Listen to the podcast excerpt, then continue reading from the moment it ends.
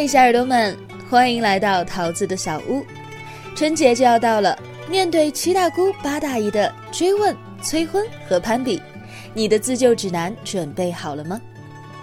最近，网友小谢已经因为春节将至开始焦虑了，因为他知道，他一回家就会被亲戚们追问，在大城市一定赚了不少钱吧？借我一点行吗？对于这个问题，你是如何看待的呢？春节对于远离家乡奋斗的年轻人来说，原本是一个象征着美好团圆的节日。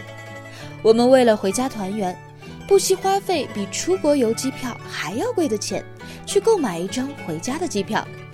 但回到家，等待着我们的却是亲戚们对于我们的误解。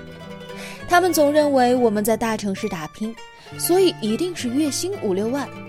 如果一旦知道我们的月薪不高，还买不起房，就会劝说我们还不如回家考个公务员算了。对于这样的亲戚，我想说，在大城市打拼是因为我们的心中有梦想，所以遇到难题我们也不想轻言放弃。虽然钱没有多到可以随便的借出。但这也不能够成为你们阻挡我们追梦的理由。春节自救，有智慧更要有底气。祝福大家都能够开心过大年。想听更多好听的声音，来荔枝找我哦。